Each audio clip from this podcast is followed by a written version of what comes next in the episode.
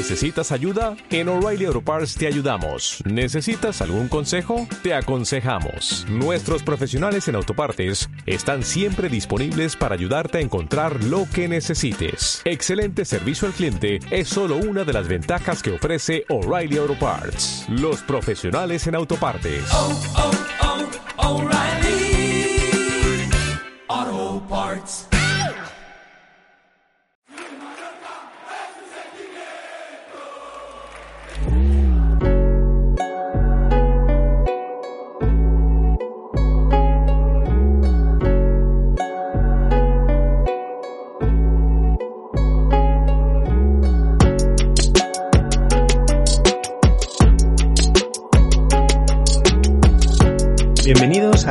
99. Soy Tulo Nadal y junto a mí está, como siempre, The Founder, Miguel Buque Sureda Birmingham. ¡Vigo! ¿Cómo estás, hermano? Hola, Tolo, arroba Bortibord en Twitter. Mm, no sé qué haces si no sigues a arroba Bortibord en Twitter. Eh, pues muy bien, ¿Tú, ¿Tú, cómo estás, amigo, hermano y bueno, casi, casi, casi primo. Pues te voy a decir la verdad, estoy bastante aliviado eh, porque, claro, después del episodio, del dramón de episodio que sacamos el jueves, me preocupaba que perdiéramos este fin de semana y ya fueran como, como dos episodios seguidos ahí como de súper bajón, de cortarse las venas. Entonces, haber ganado al Logroñés es un alivio, es un respiro para nuestra audiencia y ahora podemos tener algo un poco más animado. Sí, eh, lo del jueves fue como un bajón dentro del subidón que es toda esta temporada a nivel global. Fue como un first world problems, ¿sabes? Como tener que buscarte tú mismo el problemita que no tienes.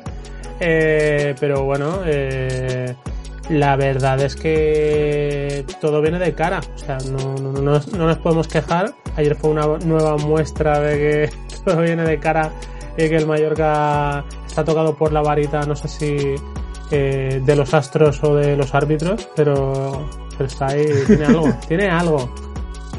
Sí, y eso que no fue nuestro mejor día, no, no estuvimos muy finos como aquel dice. La verdad es que el, estuvo alienado el Mallorca. No, Antonio Sánchez fue el octavo pasajero, podría decirse.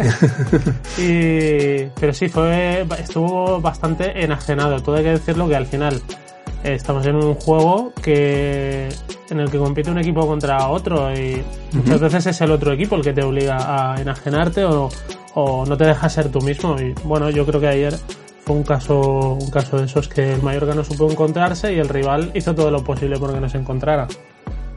Pero bueno eh, yo creo que es positivo, es importante eh, ser capaces de ganar con esta funcionarial, ¿no? De voy al trabajo, eh, me levanto por la mañana, voy al trabajo, hago mis tareas, hemos ganado, ah, venga, a otra cosa, mariposa. Es un signo de madurez de, del equipo, ¿no? De, de, habla de los recursos que, que maneja. De hecho, te diría que la rutina está muy infravalorada es muy impopular, pero hay que saber abrazar la rutina, porque a todos nos pasa que cuando no la tienes te encuentras desnudo prácticamente. El Mallorca tiene esa rutina ganadora. Eh, y en días como ayer, pues, pues se abraza esa rutina del, del ganar, no tanto del buen juego, pero sí del ganar. Y tres puntos a la buchaca y a pensar en el próximo. Al fin y al cabo, la liga es así. Claro. Nosotros como que no le no lo vemos desde ese prisma, ¿no? Pero yo me imagino a los del español, Leganés, Almería pensando, vaya coñazo el Mallorca, vuelto a ganar sin merecerlo, no sé qué. Yo hay cosas que no sé si las hemos emitido, hay comentarios que no sé si hemos emitido, que se han quedado en podcast de prueba, si han sido en WhatsApp o algo así, pero yo te recuerdo a ti diciendo qué coñazo el español, que siempre sí. ganan y que están ahí arriba. Y bueno, sabemos, sabemos lo que es, sabemos lo que es estar esperando un pinchazo que nunca llega. Podría decirse que el Mallorca es el Schumacher de segunda división ahora mismo. Siempre todos los de atrás esperando a que pinchen y puro, puro carácter alemán indestructible. Oye, ¿y tú sufriste mucho ayer? Porque yo miraba mis redes sociales, mis grupos de Telegram y tal, la gente decía, uy, qué impotimiento, uy, qué mal le he pasado. Oye, Yo no, ¿eh? Yo estuve tranquilísimo toda la segunda parte. Sí, a ver, porque sobre todo porque al final el rival te neutraliza, pero tampoco te mete en grandes apuros, no te generan mogollón de ocasiones y tal. Sí que es verdad que, hombre, el gol ese anulado, pues es como, madre mía, ya empezamos a remar, a balón parado sí fue sufrir un poco, pero las sensaciones de solvencia aún así, no brillantez en el juego, pero suficiente solvencia como, como para saber nadar y guardar la ropa y decir, mira, nosotros el trabajo ya lo hemos hecho, ahora es el, es el rival el que tiene que el que tiene que hacerlo y, y bueno y lo, lo, supo hacer. Ya sabemos que el Mallorca tiene registros y tampoco podemos obviar la diferencia que hay entre los dos equipos a nivel de, de margen salarial por ejemplo y de entidad eso son, son cosas normales quiero decir cuántas veces hemos visto un, part, un mal partido del Madrid por ejemplo que se pone 0-1 en una jugada cualquiera y luego que le intenta ganar el Valladolid de turno, pues, pues similar pero en segunda. Pues sí, pues sí, creo que la comparación está muy bien tirada. Fue un poco, fuimos un poco Real Madrid contra equipo pequeño. Me, escribía con unos amigos de Logroñés y la verdad es que contra nosotros han tenido muy mala suerte en los dos partidos, ¿no? El primero una expulsión muy temprana y es lo de gol anulado que ellos pues opinan que es muy discutible la decisión del árbitro. Entiendo que nosotros pues no lo vemos así pero fue muy fashion Real Madrid. Luego, encima en el gol, nuestro gol, que es un golazo, tiene uno que se patina y bla, bla, bla, bla, bla, bla. ¿Con esto qué quiere decir? Que Mallorca fue mejor, es un equipo superior, sin duda, pero hay quien dice que también tenemos algo de suerte, ¿no? Que Luis García, en concreto, se asemeja a Zidane porque tiene un jardín en el culo.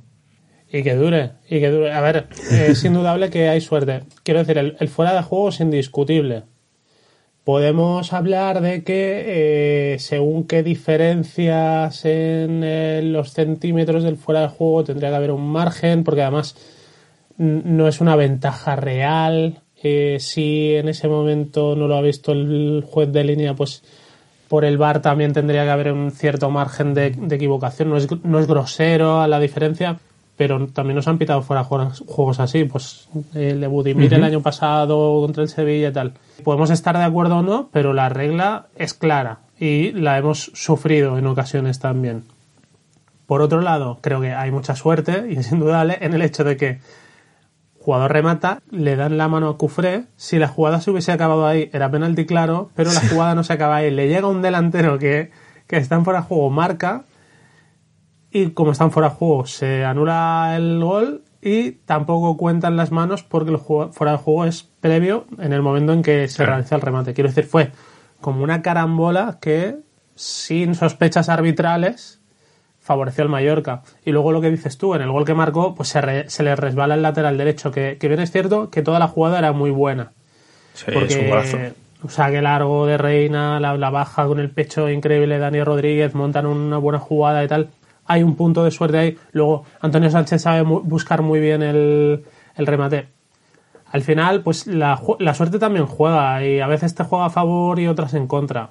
Bueno, yo desearía tener esa suerte de todos los partidos y, que, y que en Cornellá, pues en lugar de llorar por los árbitros, lloren por la suerte del Mallorca y se tiren de los pelos. ¿Ese es tu mensaje para la afición perica por culera de Twitter? Diles algo ahora, ante el micro? Es que. Es que puede ser muy. Eh, no apto para menores la, el mensaje. Pero no, no, no, porque las palabras que me salen son groseras y paso. Y además desagradables, no me va a poner a, a ese nivel. Pero bueno, que ajo y agua, que, que, que se lo imaginen, que sigan ¿eh? intentándolo. Que, que sigan intentándolo. más. sí, sí. Que sigan intentándolo y ya está. Y ah, ya, baja, ya caerá el Mallorca. Has mencionado el golazo colectivo que marcamos. Para mí hubo tres jugadores que destacaron por encima del resto. Bueno, uno no es noticia, que es Dani Rodríguez. Otro continúa la tendencia iniciada hace una semana, que se llamaba. Y el tercero, que creo que hizo también un partidazo, es Antonio Sánchez, que creo que sí que merece la pena que nos detengamos un poquito a hablar de él. ¿Cómo viste su partido? A ver, Antonio Sánchez, eh, lo mejor que, que, tiene para mí es que entiende muy bien su papel y le da igual uh -huh. en qué posición del campo jugar, porque ha rendido Mínimo en tres, en tres posiciones diferentes. Es un gran segundo espada y ayer recuerdo que ha habido otros partidos que con el Mallorca muy necesitado ha salido. Creo que marcó en Alcorcón, creo recordar. También con el Mallorca bastante maniatado. No fue un buen partido, no, no tan malo como, como el de Logroño, pero no fue un buen partido y surgió cuando se le necesita- necesitaba. El otro gol no recuerdo cuándo fue, pero creo que también fue un en un momento que, que era muy necesario. A ver, Antonio, pues es un jugador mm, que, que nunca te va a sobrar en la plantilla.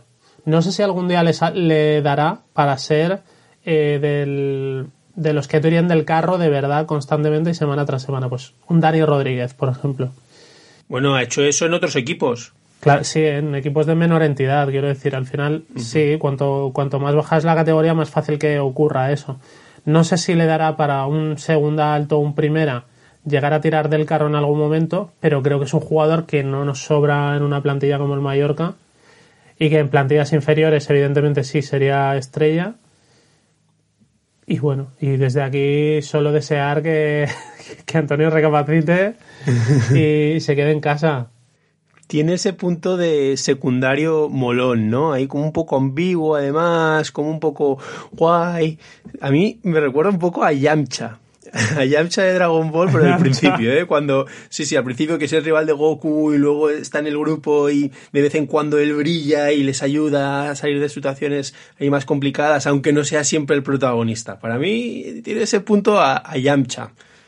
Yo lo he visto siempre demasiado loser, ya a Yamcha, no a Antonio, sino a Yamcha. ya Cuando evoluciona la serie, sí, pero al principio Yancha es lo más. Y encima es el que más liga. O sea que a mí me encaja mucho con Antonio, con Antonio Sánchez. Bueno, podríamos decir que es casi el más fuerte de los mortales, podríamos decirlo.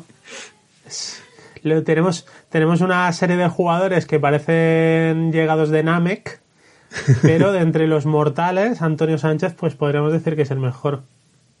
Vale, y ahora que, estamos con el tema de Antonio Sánchez y aprovechando un poco la, la actualidad, ya que el partido, pues, a ver, ganamos, estamos todos muy contentos, pero no fue un partido que digas, wow, da para horas y horas y horas de podcasting. Eh, Me gustaría detenernos un poco en el tema de, de las renovaciones, precisamente por Antonio, porque parece, ya ha dicho Luis García, que el momento está atascada, que Mallorca quiere que renueve, Luis García quiere que renueve, se le han hecho varias ofertas y él, de momento, no se pronuncia. Lo mismo pasa con, con Lucas Romero, que lo hemos puesto muy pronto en el mercado, acaba contrato el 30 de junio y no lo tenemos firmado. Y contrasta mucho con las buenas noticias de la renovación de Valgent, que bueno, creo que no sorprendemos a nadie si decimos que Valgent es el jugador con más proyección de la plantilla y que tiene el futuro más prometedor, ¿no? Porque al final Salva y Dani pues ya están en, un poco en el ocaso de sus carreras. Sí, porque posiblemente sea el jugador más brillante de entre los menores de 25. Creo que tiene 24 Valgent, Claro. si no voy mal. Ah, podría decir 25, como digo, menores de 26, 27, que son edades todavía en las que no solo tienen recorridos, sino que son pues vendibles, eh, propician traspasos a varios equipos y que vaya aumentando su, su caché.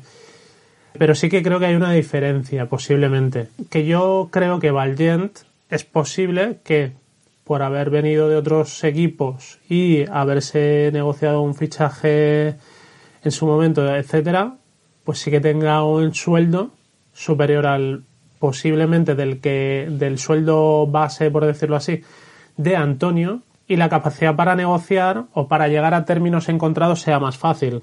Quiero decir, si tú cobras 100 y te ofrece tu club 150, pues en 120 llegaos, llegaos a un acuerdo. Pero si Antonio, pongamos que cobra 40 y él le gustaría cobrar similar a Valgent, por ejemplo, ya hay mucha diferencia y es más difícil llegar a un acuerdo. Digo cifras inventadas, porque evidentemente yo no sé cuánto cobra cada uno, pero me imagino que algo, algo de ahí debe haber. Entonces, ¿tú crees que es un tema de dinero? Yo estoy convencido que es un tema de dinero. No se me ocurre ninguna otra, ningún otro motivo por el que. Sí que se me ocurre otro motivo, que es que haya algo de resquemor ahí por temporadas anteriores, que por mucho que no esté ya Maeta Molango, pero sí recuerda aquella anterior renovación que no se hacía, tampoco le dejaban salir. eh, acabaron cediéndolo al Mirandés tras renovar una temporada más. eh, muy complicado y creo que el club tensó demasiado la cuerda en ese momento. Puede ser que haya un enquistamiento que esté ofreciendo un efecto secundario ahora mismo. Que aunque las personas que hay en el club sean diferentes, no son las mismas las que, las que están negociando la situación, pues que se produjese por ahí. Creo, creo que son dos cosas que juegan bastante. Claro, luego a lo mejor esto lo escucha pues, el padre de Antonio Sánchez y dice, no tiene nada que ver. Claro. Pero con la información que sí tenemos, yo creo que pueden ir por ahí los tiros. Pues a mí la verdad es que me gustaría un poco que, que eh, pensaran un poco más en el, en el largo plazo. Con esto que quiero decir, eh, Valgent, si quisiera forzar para irse a un Osasuna o un Eibar ahora mismo, pues podría ¿eh? y tendría muchos números de ser titular allí. Pero yo creo que Valgent ha identificado que si se queda aquí, en un espacio donde está a gusto, donde está cómodo, donde sabe que va a ser importante sí o sí, suba primera este año o no, porque el proyecto es serio, parece que van por ahí los tiros, que, que- es un proyecto hecho para subir a primera en un futuro cercano y mantenerse, pues yo creo que el salto que puede dar Martín Valle eh, aquí dentro de tres años puede ser más grande que si ahora se va a un Eibar y que bueno, que tiene que empezar de cero y le puede seguir mejor o peor y, a lo mejor después del Eibar pasa a Las Palmas. En cambio, sí, yo creo que Vallen tiene muy claro de que si sigue aquí cómodo, a gusto, un proyecto en el que cree y un sitio donde, donde él es feliz, pues si el siguiente paso que puede dar en su carrera, pues ¿por qué no puede ser un Sevilla? Eh, a mí me parece una estrategia súper buena. Me parece más inteligente que a lo mejor eh, un- la, la posición de, de Lucas Romero, por ejemplo, que no sé, no sé qué, qué cree que se va a encontrar, pero es que el chaval tiene 16 años, ¿sabes? Con el caso de Antonio, pues bueno, puede haber algo de lo que tú dices, puede ser un tema de dinero. Yo entiendo que en el mundo del fútbol hay mucha cláusula de, pero si subimos se te dobla todo, ¿sabes? Yo te, yo te diría que me parece difícil que Antonio Sánchez no lo tenga ya hecho con otro equipo. Porque es un, es un futbolista que tiene cartel en segunda división ya desde la temporada anterior. De hecho, en verano se habla mucho de que era un futbolista apetecible para otros clubes, pero claro, tenía contrato con el Mallorca. Sabemos que hay equipos en primera que tienen como su caladero segunda división, llamémosle Levante, Granada, equipos así, que son capaces de el 1 de enero darle casi un cheque en blanco al futbolista y decirle te triplico lo que te está ofreciendo el Mallorca porque es así, porque pasas de pasas de un proyecto que tiene un presupuesto de 30 millones de euros o un límite de 30 a uno que tiene uno de 60, a- pero con un chascar de- de dedos. A mí me parece difícil que Antonio no lo tenga ya hecho con otro equipo. Y Luca, pues casi te diría lo mismo, pero bueno, estábamos hablando de Antonio. Simplemente sigamos esperando que haya tenido paciencia, pero es que, bueno, ya sabemos nosotros cómo fichamos a Daniel Rodríguez, por ejemplo. Que Daniel Rodríguez pasa de un, de un Albacete que coquetea con el ascenso a un Mallorca que aún no sabe si va a subir a segunda. Claro. Así que, bueno, ya sabemos que lo que nos está pasando a nosotros eh, pasa también al contrario. Ayer escribía Miquel Rosselló en Twitter que le recordaba mucho al fichaje de Valerón. Miguel ha escrito un libro de los 16 años del Mallorca en primera y contaba que Valerón, pues cuando estaba en Las Palmas, no quería firmar su renovación con Las Palmas porque estaba esperando a ver si subía. Si podía jugar en primera con Las Palmas o si no, pues él quería jugar en primera sí o sí y entonces firmaría con otro equipo. Pues eh, Miquel Rosselló, pues... Eh, decía que se podía imaginar que este fuera el caso, ¿no? Y de ahí un poco el gesto de, de Antonio Sánchez ayer al marcar el gol, que hace el gesto del, de ley, llámame o algo así, no lo sé. Fue todo un poco oscuro. No sé si Miquel Rosselló tendrá información que yo no tengo al respecto, pero lo que pasó con Valerón es que cuando el Mallorca, el Mallorca le presenta una oferta a Valerón, Miguel Ángel Valerón, el hermano de Juan Carlos, acude al club y les dice, oigan, el Mallorca nos ha presentado esta oferta. Eh, mi hermano querría seguir aquí, pero necesita una mejora de contrato. Y ni siquiera pedían lo que le pagaba el Mallorca, sino pedían pues un término medio, pero mejorando el contrato. Valerón era creo que era su primera temporada en segunda, acababa de subir con las palmas de segunda a segunda y todavía tenía 19, 20 años, pues en el club hubo un error estratégico y, le, y no se creyeron la oferta del Mallorca. Y dijeron algo así como, si el Mallorca te ha presentado una oferta, pues vienes y me la traes. Eh, forzaron la cuerda, no se lo creyeron y eh, se les hizo demasiado tarde cuando Valerón fue, o el abogado de Valerón fue y presentó la presentó el dinero que figuraba en su cláusula de rescisión en la liga y se encontraron que la oferta del Mallorca era real y, y se iba. A Vale- Valerón no le importaba tanto el jugar en segunda o en primera, sino que le igualasen la oferta, eh, no igualar la oferta económica porque, y esto está, es, bueno, y esto para quien quiera contrastarlo está escrito en la página de, de web de Las Palmas. Quiero decir, no es, no es un, está escrito así, hay un, en historia o algo así, esto es porque lo he leído, está escrito, así fue realmente eh, el fichaje de Valerón por el Mallorca. Y lo explican todo. Por lo tanto, fue un tema económico, igual que yo creo que es económico eh, lo de Antonio Sánchez, que me parecería muy difícil que no lo tenga ya hecho con un, con un primera o un segunda muy alto. Bueno, sea como sea, Antonio renueva. Mira lo que le pasó a Yamcha, que prefirió irse con Bulma a la gran ciudad a vivir la buena vida y mira cómo acabó. Quédate aquí con tus amigos, con Goku, con Krilin, el follet tortuga y hazte más fuerte más poderoso.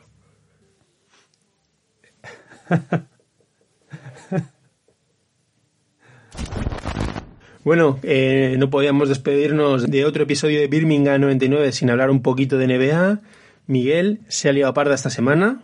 Casi nos tangan a los Phoenix Suns. Pues mira, desvelaron los resultados del All-Star, de los jugadores que van a ir al All-Star, y se ve que pues destacaba una ausencia por encima del resto, que era la de Devin Booker, escolta de los Phoenix Suns, que ya hizo muy buena burbuja y empezó muy bien la temporada. Y bueno, pues no fue seleccionado en principio para ir al All-Star y ardieron las redes. Incluso LeBron James tuiteó que era una estafa y que cómo nos podíamos eh, reír de Devin de esta manera y qué tal. A ver, está muy bien que lo diga Le- LeBron James, mola, pero LeBron James no dijo a quién quitaría para que fuera Booker. Yo muy de Devin Booker, porque Por supuesto. por eso soy en Twitter Miguel Booker. Eh, Me gusta, me gusta. muy bien, bien, bien traído, ¿eh? Eh, pues, pues un robo más eh, al español de Vicente Moreno. que no me Bueno, bueno, bueno. No nos preocupemos. eh, Anthony Davis de los Lakers eh, se ha lesionado, entonces entra Booker. Así que los Phoenix tendrán doble representación con Chris Paul y con Booker. Vamos, yo creo que esto desde que tenían a Nash y Studemeyer no se habían visto en una igual. Y pues los Nets, bueno, Kevin Durant es capitán del este, aunque parece que no va a jugar. Eh, también ha entrado Kyrie y, y- y Harden, la, la barba, tu ídolo, por supuesto. Esta mañana me he despertado pronto para verme eh, la versión acortada del, del Dallas Brooklyn Nets. Fuimos flojillos ahí, teníamos muchas bajas, solo te- teníamos a Harden y nada, al final me sentí un poco sucio porque aunque sepa que tengo que ir con Steve Nash, con nuestro consejero, es que ver a Doncic, tío, Doncic tira, ¿eh? Yo me sentiría sucio de levantarme pronto un domingo por la mañana, que es cuando estamos grabando esto, pero. pero sí, a ver, Luca mola, mola. No es Luca Romero, pero, pero mola igualmente. Bueno, esta semana también ha sido el Pokémon Day y se han anunciado nuevos juegos de Pokémon que tienen muy buena pinta, pero yo quería preguntarte, ¿sabes que hay un Pokémon que se llama Febas? Pokémon Febas. Sí, tío. O sea, un Pokémon que se llama Febas. ¿Sí? ¿Qué te parece? Pues, a ver, no es por ser faltón, pero Febas así menudito y menudito y escurridizo, pues le pinta bastante que le llamen Pokémon en el vestuario. Bueno, Febas eh, evoluciona en Milotic, que es, es el del, del Barça de, de básquet. Por edad además es eh, generación Pokémon, o sea que, que le pega, le pega. Teníamos concurso, teníamos ganador del concurso. Que no se me olvide, eh, recordamos a todo el mundo que eh, sorteábamos dos libros, eh, Rectángulo de Amor Bizarro, escrito por Joan Sanz. Eh, hace un par de semanas eh, publicamos un capítulo en el que teníamos una charlita con él bastante agradable.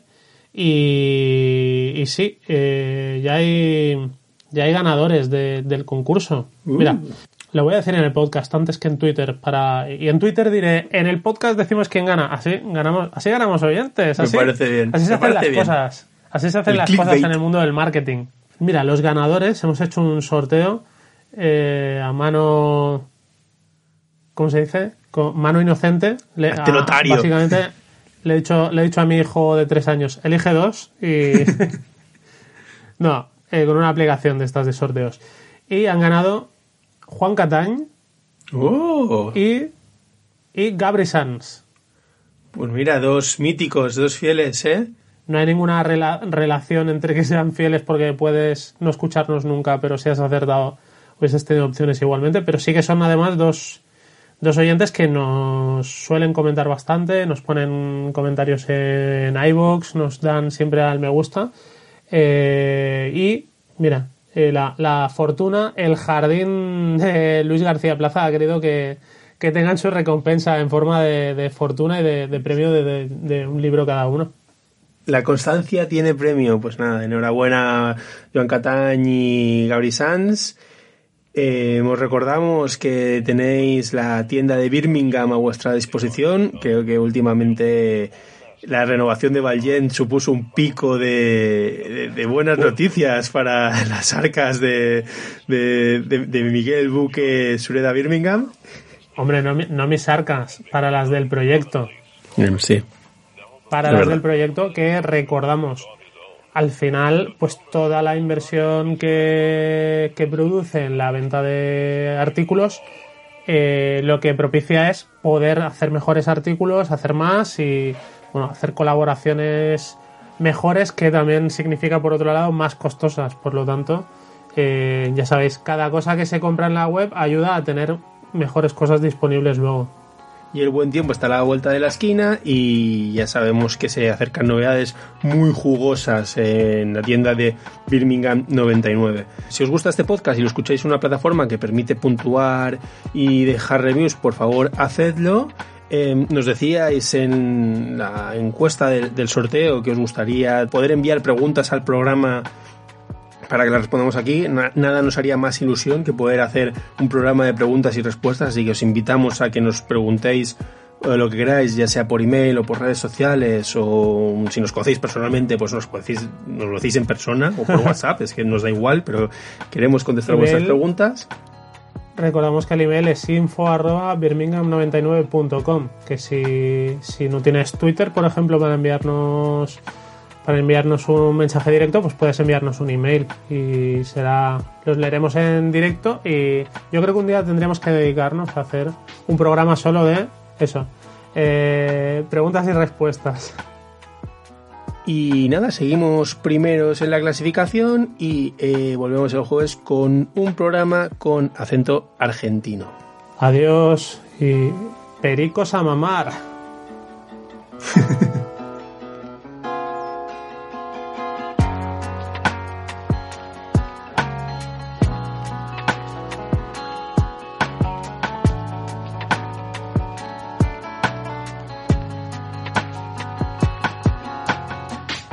Lo puedes borrar luego si no te gusta cómo queda.